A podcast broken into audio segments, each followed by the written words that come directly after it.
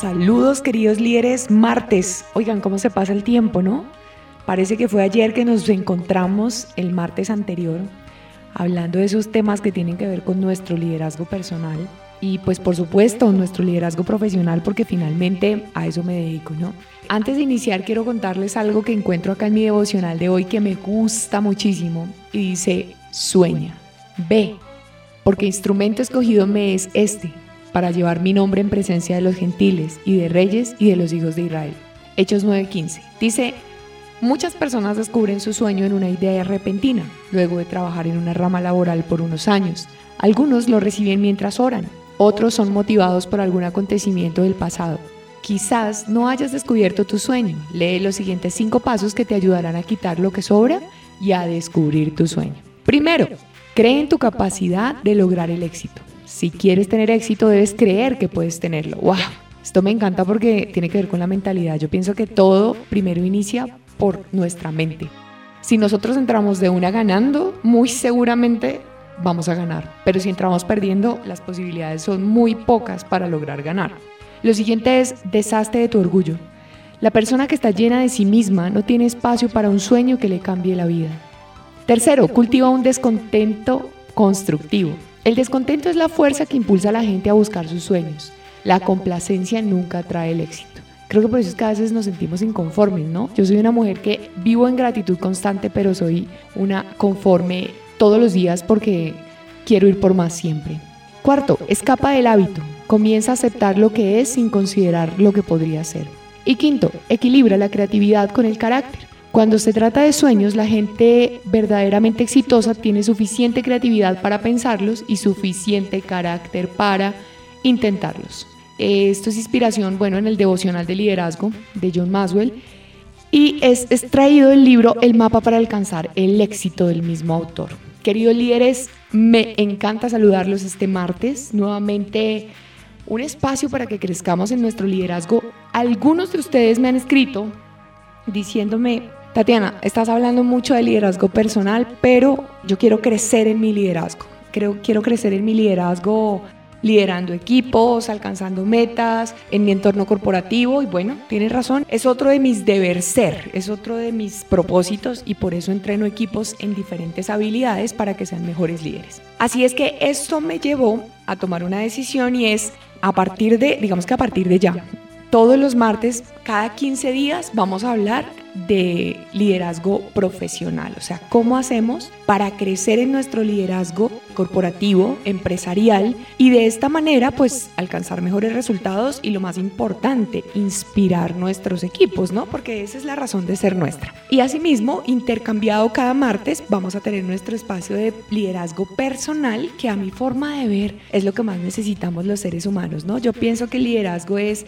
esa capacidad que yo tengo de autogestionarme diariamente para ser la mejor versión de mí, pero eso no es para agradar a los demás, no, eso es para agradarme a mí mismo y asimismo vivir un proceso de mejora continua, donde yo sobrepaso mis creencias limitantes, toda limitación que a veces me impongo, toda excusa y simplemente me determino a hacer cambios y esos cambios me traen bienestar, me traen beneficio. Entonces, hoy arrancamos con un tema de liderazgo profesional que tiene que ver con un libro que tuve la dicha de encontrarme, les he contado a la mayoría de ustedes, soy muy lectora, me fascina leer, o sea, creo que yo he viajado, pero de los viajes más deliciosos que me puedo dar diariamente es poder leer un libro, es poder imaginar un escenario que me plantea ese libro y yo quiero decirle a usted que si no lee, pues escuche audiolibros, pero busque la manera de crecer a través de los libros porque mucho de lo que soy yo se lo debo a los libros. El hábito de la lectura apareció más o menos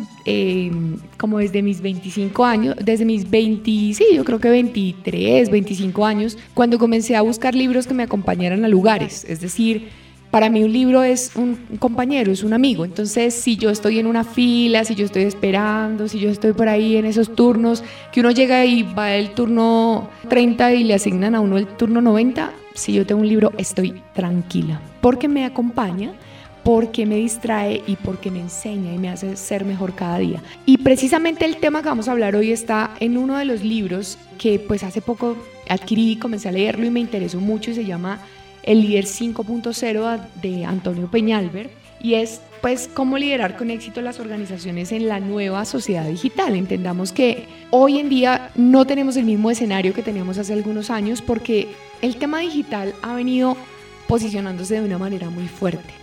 Yo creería que la pandemia nos volcó a crear realmente nuestros entornos digitales en las organizaciones y comprendimos que nosotros como consumidores, como clientes potenciales, como individuos que somos, ya estamos muy influenciados y fuertemente impactados por la era digital. Entonces, el autor habla de algunas características del liderazgo transformador. Entonces, cuando hablamos de liderazgo transformador, quiero que piense usted donde quiera que esté, ¿qué se le viene a la cabeza? ¿Sí? Eh, yo creo que esto viene muy amarrado al tema de mejorar, ¿sí? de sacar lo mejor de sí mismos como individuos y a la vez evolucionar, pero buscar un impacto dentro de la organización con la gente que lideramos, con la gente que tenemos a cargo. Entonces, vamos a hablar sobre esas características que tiene un líder transformador. ¿Cómo hago yo para tomar e, e, esas enseñanzas y llevármelas al día a día? Precisamente en estos días tenía una sesión con una persona que estaba haciendo acompañamiento o entrenamiento one to one y es una persona que lleva casi seis meses postergando algo. Entonces cada vez que nos reunimos a, una sesión, esta persona me dice, sí, los espacios contigo me encantan, me transforman, me gustan, pero, pero se queda en eso. Entonces en la última sesión yo le decía a esta persona, genial, muy chévere, pero toma acción. Si no tomas acción te vas a envejecer esperando el momento adecuado. Entonces como seres humanos acostumbramos a poner muchas excusas para hacer las cosas y yo creo que se trata de dar el paso. Cuando damos el paso y comenzamos a hacer esa, las cosas desde el error también, porque muchas veces nos lanzamos y, pues eso es finalmente como un paso que damos eh, donde podemos caer a un vacío, podríamos decirlo así, pues nos queda el, el comenzar a ajustar las cosas, el que di el paso y definitivamente me fui encontrando con que había que ajustar, con que había que organizar, pero ya después de que lo hago, pues definitivamente me doy cuenta que lo único que me queda es ir mejorando todos los días lo que vengo haciendo. Yo me encuentro a veces con videos que lancé hace más de cinco años y obviamente veo el, avance porque eran, era tímida, me trababa mucho, como que las palabras se me confundían ahí, se me lenguaba la traba, se me trababa la lengua y me he dado cuenta que con el paso del tiempo, a través de la repetición, de la repetición, de la preparación, hice cursos de técnica vocal, hice cursos de comunicación, hice cursos cursos de oratoria y todo eso me fue ayudando a mejorar. Pero si yo hace cinco años o seis años, ya no recuerdo muy bien, no hubiera dado el paso para comenzar a crear videos, pues todavía estaría pensando cómo lo voy a hacer, ¿no? Y lo mismo me pasó en estos días con Tati Tato, que algunos saben que es un formato que lancé en TikTok de, de dos personajes que la idea es que nos hagan reír, pero que nos enseñen liderazgo. Cuando lo lancé, lo lancé como vino, o sea, dije, listo, hagámoslo y esto lo vamos a ir ajustando con el tiempo. Entonces, fui comprando eh, unos micrófonos para mejorar el audio, fuimos mejorando edición y poco a poco hemos ido organizándonos en el camino para que eso cada vez sea mucho más pro, ¿no? Entonces, creo que de eso se trata en la vida. Eso es como cuando uno comienza a entrenar, ¿no? Siempre les hablo de, o, bueno, no, siempre, perdónenme por usar esta palabra, pero con frecuencia les hablo de, de, mi hábito de hacer ejercicio. Yo cuando empecé a hacer ejercicio, creo que 10 minutos y ya botaba la baba por todo lado, la lengua ya se me salía porque estaba cansada y hoy en día puedo hacer ejercicio más de una hora y pues obviamente no así que no me canso, sí, pero siento que mi resistencia física ha mejorado. ¿Y eso cómo lo he logrado? Pues a través de la repetición, a través del hábito, a través del compromiso que he tenido conmigo mismo, ¿no? Entonces, esta invitación es, sí, muy chévere, a usted le va a gustar, seguramente decir, Tatiana, qué bacano, esto me sirve para ser mejor líder, quiero ser un líder transformador, pero pues, por favor, así como usted ahorita levanta esas orejitas, saca esas orejitas para comenzar a escuchar todo lo que quiero eh, dejar en usted, quiero que también tome nota y diga, me voy a poner a hacer esto, voy a ejecutar esto. Y no es el próximo mes, no es el próximo lunes, no es, no es después, no es el próximo año, es ya. O sea, es empecemos a hacerlo ya. Cuando uno toma la decisión de dejar algunos alimentos que son nocivos, eso no es en estos días a ver, sino es ya. Entonces, listo. El autor nos menciona que una de las características del liderazgo transformador es la visión, ¿no? Entonces él dice, este líder transformador tiene y transmite de forma influyente a su equipo una visión superadora de los retos a los que se enfrenta la organización. En el mercado cambiante y competitivo. Es decir, cómo transformo yo lo que estoy viviendo en este momento y cómo logro yo superar esas limitaciones para que la gente definitivamente entienda que pese a que hay un mercado que es competitivo, que es cambiante, pues yo estoy haciendo algo para ser cada día mejor y para poder enfrentarme con esos gigantes que también se están transformando. Entonces, un ejemplo, se me ocurre pensar cuando una organización está pasando por un proceso de implementación de SAP. Es un hardware, si no me equivoco, aquí cualquier ingeniero que me corrija, pero es como, es un software que llega a las organizaciones para optimizar procesos, para mejorar eh, también estos mismos, para facilitar, para agilizar, pero mientras que eso ocurre, se genera un caos. Yo creo que alcancé a estar como en unas dos o tres organizaciones que estaban implementando el SAP y es como si a uno le borraran el disco duro y nuevamente le inyectaran una nueva información donde la historia se pierde en muchas oportunidades, donde la manera en que lo hacíamos antes ya no es la misma. O sea, donde, mire, lo veníamos haciendo así, usted entraba por aquí, le daba clic, luego lo iba llevando a tal lado y ahí lo hacía, pero resulta que llegó SAP y lo hace diferente. Entonces, eso genera un caos, ¿sí? El caos que genera esa transformación debe ser llevado bien por el líder y aquí cuando hablamos de inspiración y de esta visión es, por ejemplo decirle a la gente, listo, equipo, estamos pasando por esto, pero miren, a partir de la implementación de este programa va a pasar esto y esto. Imagínense que cuando tengamos este programa ya esto nos va a quedar mucho más fácil. Miren, cuando el programa esté rodando, cuando nos gastábamos X tiempo en esto, ya vamos a, a pasar a gastarnos menos tiempo, o sea, como comenzar a hacer que las personas tengan una visión a futuro de eso que está ocurriendo y no se enfoquen en el caos que está generando ahorita, ¿sí? Es como, me está pasando esto, pero sé que esto es para X, Y cosa. Pero si yo hago parte de los que se quejan de la familia quejoncia, pues obviamente mi gente no me va a copiar porque va a decir, no, si el jefe se está, se está quejando, pues ¿qué puedo esperar yo, no? Entonces es como yo tengo la capacidad de transformar esa visión, transformar ese caos y, darle una visión que sea optimista, que sea inspiradora y que la gente realmente diga, este desorden vale la pena porque esto va a generar esto, esto y esto. Entonces, vamos a mejorar los procesos de facturación, vamos a mejorar los procesos de, logística, con esto vamos a tener mucho mejor engagement con esto y esto. O sea, es como yo logro trasladar esa visión para que la gente tenga la misma visión compartida conmigo, me compre el cuento, me lo compre definitivamente y pues se quieran montar al bus del caos que por un momento puede que nos genere desorden, pero que a futuro eso va a ser para bien. Entonces quiero que usted piense cómo hace para bajar esa visión de futuro, por ejemplo, ahora, ahora que estamos hablando de, de inflación, de mercado negro, de un montón de cosas que vienen pasando en el ambiente, no solamente en Latinoamérica, sino podríamos decir que en el mundo entero, yo cómo transformo eso, cómo le voy a dar una visión distinta para que mi gente se motive, porque en este momento podríamos hablar de que hay mucha incertidumbre, ¿no? De otro lado, el autor nos habla de adaptación a las necesidades del equipo y de los colaboradores, entonces tiene en cuenta las necesidades individuales de cada uno de, de, los integrantes de su equipo y también del equipo en conjunto, ¿sí? Manteniéndose como un mentor. Recuerde que un mentor es esa persona que está en un lugar y que a través de su ejemplo quiere llevar a las personas a que lleguen hasta donde él ha llegado. Entonces, por eso yo tengo que haber pasado por X y cosas para yo poder decirle a los demás, miren, este es el camino. Si usted quiere lograr esto, usted tiene que hacer estas cosas. Entonces, esa es la diferencia, por ejemplo, entre coach y mentor. El coach hace un trabajo de acompañamiento donde simplemente a través de preguntas de interiorización hace que la persona se, se cuestione, hace que la, la, persona tenga una respuesta a esas preguntas porque las tiene en el fondo, mientras que el mentor, a través de su conocimiento, de su experiencia, lo que hace es guiar, ¿sí? Entonces, a la vez, esta persona los reta y se relaciona con ellos con empatía, ¿no?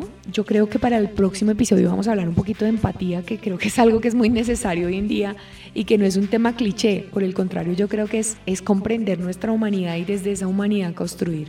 Mantiene abiertas las líneas de comunicación con y entre su equipo y les ofrece el mayor apoyo posible. Entonces, cuando este autor nos está hablando de esto, yo lo mencionaría con un ejemplo que me parece clave acá. Es, por ejemplo, cuando hay un gerente comercial un gerente comercial que no está solamente enfocado pues en sus resultados, sino que sabe que el resultado de él depende de su gente, de su equipo, de las personas que, que, lo acompañan y están con él. Entonces acá acá es importante que tengamos en cuenta algo.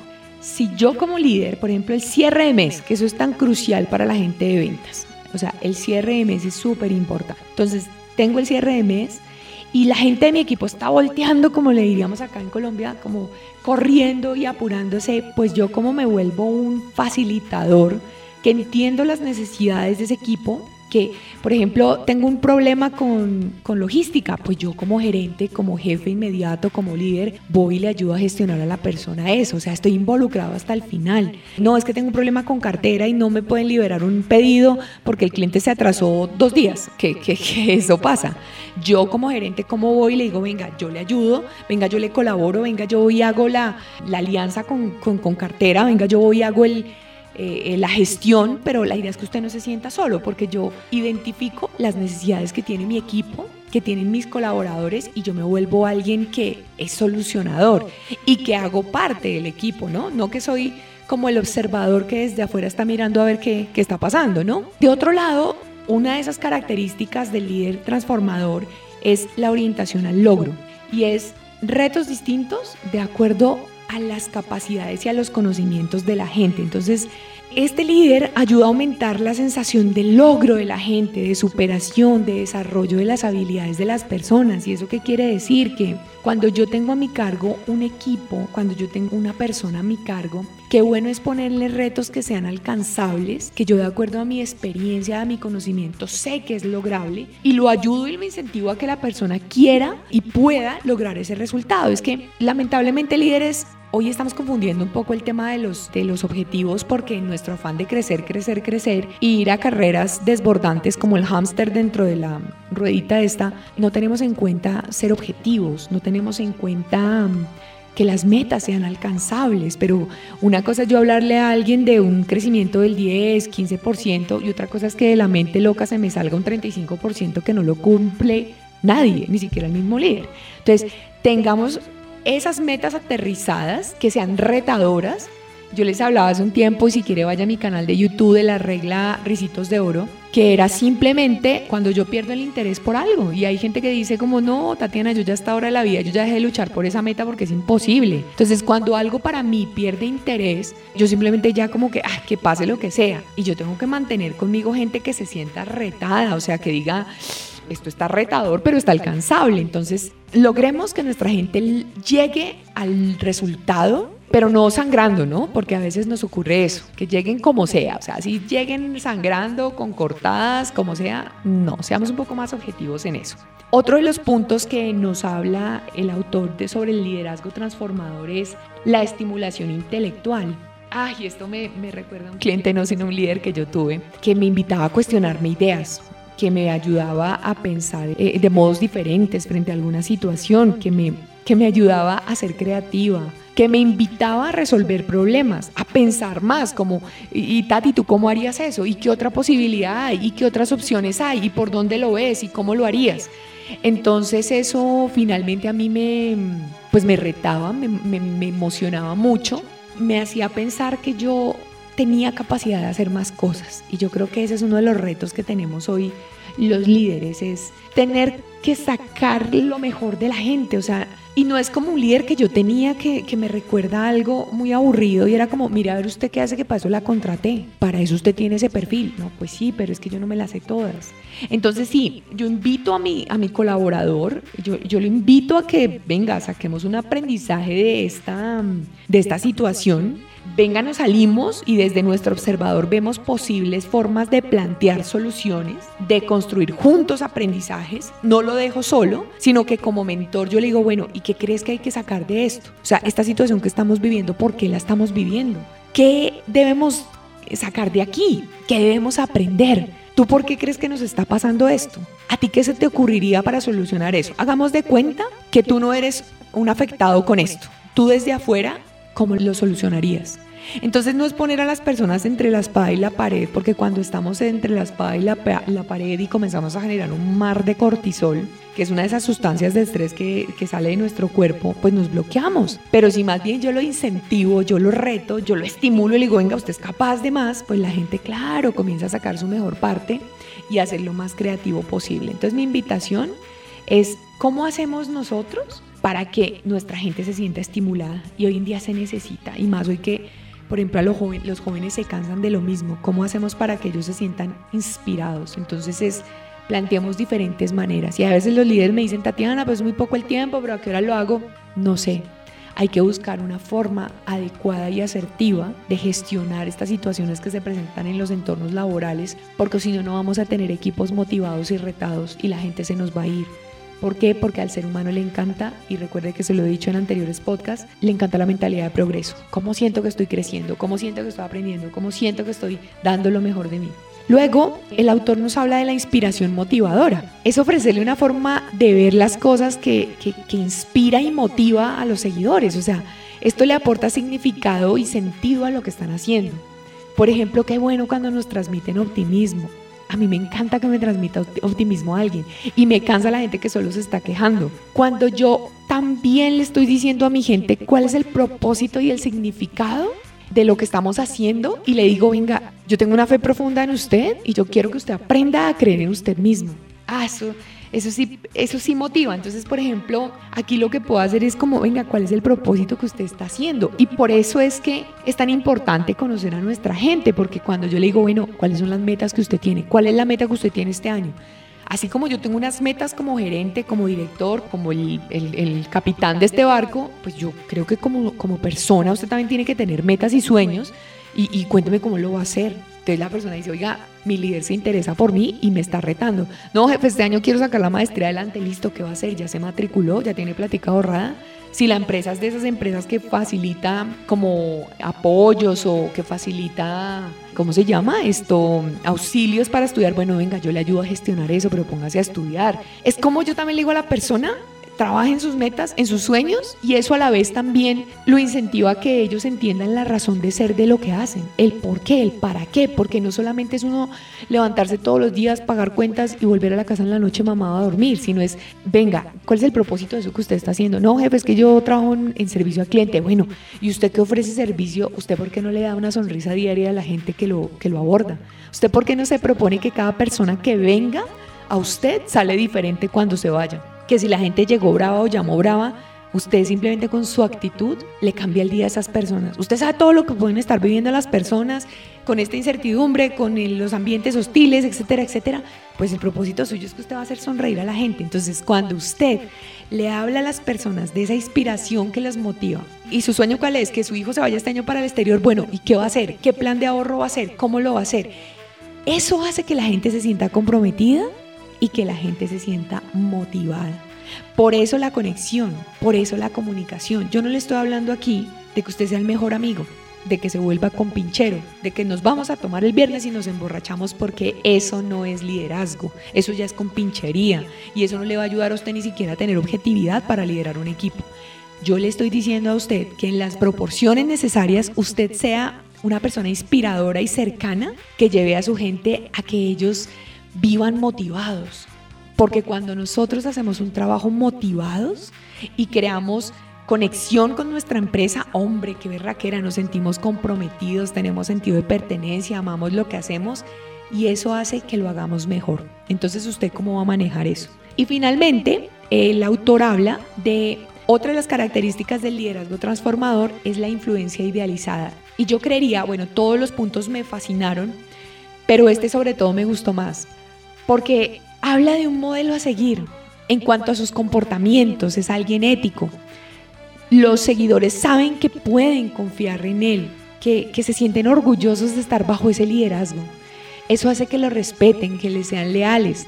Y es que hoy en día podríamos hablar que un líder de alto rendimiento, de acuerdo a un libro de George Cor, hijo de madre, esto, esto está duro de pronunciar, se llama George Corrieser, que es un profesor de una escuela de negocios, él dice que los líderes de alto rendimiento hoy son líderes de base segura para sus colaboradores. Hombre, es como esa persona que a mí me da soporte, ¿sí? Entonces, cuando yo tengo ese modelo a seguir con sus comportamientos, que es una persona ética, que es una persona leal, que es una persona honesta, en todas las áreas de su vida, que es transparente, que es un buen ejemplo, hombre, yo me siento contenido, yo me siento bien soportado que es una persona que habla bien de la gente con la que trabaja. Como decía mi abuelita, ella mencionaba una palabra que me gustaba, una frase que me gustaba mucho y es la ropa sucia se lava en casa, porque eso a veces mm, es algo que genera inconvenientes, como yo hablo mal de mi gente, como yo me expreso mal de mi gente. Hombre, estoy frente a ellos y soy uno y atrás estoy hablando con mis compañeros, con mis colegas mal de ellos. Lamentablemente, miren, las paredes siempre tienen oídos. Y cuando yo hablo mal de alguien, estoy hablando más mal de mí que de esa persona. Porque mi interlocutor lo que va a decir es, ah, no, pues si esta habla así de tal persona, no me imagino yo cómo, cómo hablará de mí. Entonces en eso tenemos que ser muy asertivos, muy prudentes y recordar que nuestra gente se debe a nosotros. Entonces, cuando yo tengo ese líder que, por ejemplo, tiene un matrimonio y lo respeta, le habla a su esposa con amor, respeta a sus hijos, ayuda en la crianza, aparte de eso es alguien íntegro que sería incapaz de hacer un negocio sucio, que no firmaría jamás cartas por debajo de la mesa, que no haría acuerdos para beneficiarse él, que no sacaría como el mejor provecho solo por él, sino que piensa en el equipo, eh, que no es una persona que está hablando mal. Hombre, yo definitivamente idealizo ese liderazgo y digo, esta es la persona a la que yo quiero seguir. Entonces, queridos líderes, yo considero que ese liderazgo transformacional simplemente es un liderazgo que me ayuda a crear cohesión con mi equipo, para yo lograr cumplir los resultados que estoy esperando y que ellos se vuelvan unos aliados en ese proceso. El entorno actual nos exige estar más de frente, nos exige estar más conectados, nos exige prepararnos más, estudiar más, capacitarnos más. Yo le cuento mi experiencia como pues emprendedora, me gusta más decir emprendedora que empresaria, pues sí, ya tengo empresa y todo esto, pero en mi experiencia ha sido muy bonito cada día tener que aprender algo nuevo. O sea, como el solo hecho de, lanzar Tatitato, contratar a una persona que me quedó mal al principio y, y que me dejó sola en el tema y yo tener que ver cómo comenzaba a solucionarlo y cómo comenzaba, pues mi hija aprende a editar, aprende a hacer, aprenda todo. Y me hizo aprender cosas que tal vez yo no sabía y que nunca pensé que tendría que aprender. Y parte de este proceso bonito de, ser emprendedor, de, de crecer diariamente, de todo esto es qué bueno que yo lo sepa y lo domine, porque el día que yo tenga a una persona que me apoye, yo le voy a decir, mira, esto se hace así. Y recuerde que yo no voy a poder enseñarle a barrer a alguien si yo antes no he barrido. Entonces, propongámonos todos los días, como líderes transformacionales que queremos ser, crecer un poquito, aprender algo nuevo, Equipo, miren, encontré esta, esta aplicación que nos sirve para esto. Nunca usted deja de ser menos porque comparta su conocimiento. Todo lo contrario, eso es como cuando usted enciende una luz, usted enciende una vela en un cuarto oscuro y comparte su luz con otros. Entre más luz encienda, más se va a ver claro el lugar, más va a haber luz en ese lugar. No se queda usted sin luz, por el contrario, usted multiplica esa luz y ayuda a los demás. Entonces, Mire líder que si usted se pone a mirar una otra de estas características del liderazgo transformador, usted se va a dar cuenta que no es algo tan complicado, que simplemente es a veces acomodar cositas, ser un poquito más cercano. Recuerde que en esta era tecnológica y en esta era que estamos viviendo post-COVID, los líderes estrella fugaz no existen. Esos que están por allá lejos. En estos días hablaba con alguien que me decía, tenemos un reto duro, tenemos un presupuesto casi inalcanzable, mi líder se va todo el día y nos deja solos y luego llega a exigir qué hizo, cómo lo hizo, qué va a hacer, pero jamás se involucra y eso nos sirve. Necesitamos ser realmente asertivos en la manera en que lideramos a los demás y exigir porque nosotros mismos nos exigimos y los apoyamos. Eso es lo que la gente necesita hoy en día. Porque estrellas fugaces no. Eso fue en el siglo pasado cuando el jefe era el que gritaba, mandaba. Un jefe estilo Tato. Mírese los episodios en TikTok. ¿Cómo es? Tati Tato oficial guioncito abajo y ve el tipo de liderazgo de Tato, un, tipo de liderazgo pésimo, perverso, que realmente genera desmotivación y genera muchos reprocesos, falta de logro de objetivos en la organización. Espero este episodio de hoy le haya servido para que crezca en su liderazgo, para que día a día mejoren lo que usted está haciendo. Precisamente hay algo que quiero dejarle y es ese versículo que me encanta demasiado que dice, buen siervo, bueno y fiel. En lo poco fuiste fiel, en lo mucho te pondré. Y esto quiere decir, no importa la labor que usted esté haciendo, no importa la tarea que esté haciendo con sus manos, hágala con excelencia, porque de su excelencia, de su, compromiso y del amor por lo que hace depende que pueda escalar otras posiciones. Así que Menos queja y más trabajo, querido líder. Recuerde, mi nombre es Tatiana García, soy coach y mentor en liderazgo. Me encanta apoyar a líderes y equipos que quieran transformar su liderazgo y sus habilidades, logrando mejores resultados, logrando ambientes laborales mucho más motivantes y por supuesto que absolutamente todos recuerden que vinimos a ejercer liderazgo. Recuerden mis redes sociales, me encuentran en Instagram como Tatiana-García A. Bueno, me encuentran también en YouTube como Tatiana García Líderes desde el Ser. No olvide aprovechar ese recurso que está en mi página web www.tatianagarcia.com.co slash tu regalo. Nos vemos en un próximo episodio. Deseo tenga un día maravilloso. Deseo que la presencia de Dios lo acompañe a donde quiera que vaya y recuerde que nunca estamos solos. Hay una mano hermosa, maravillosa que está ahí esperando a que la invitemos para ayudarnos. Chao, nos vemos la siguiente semana.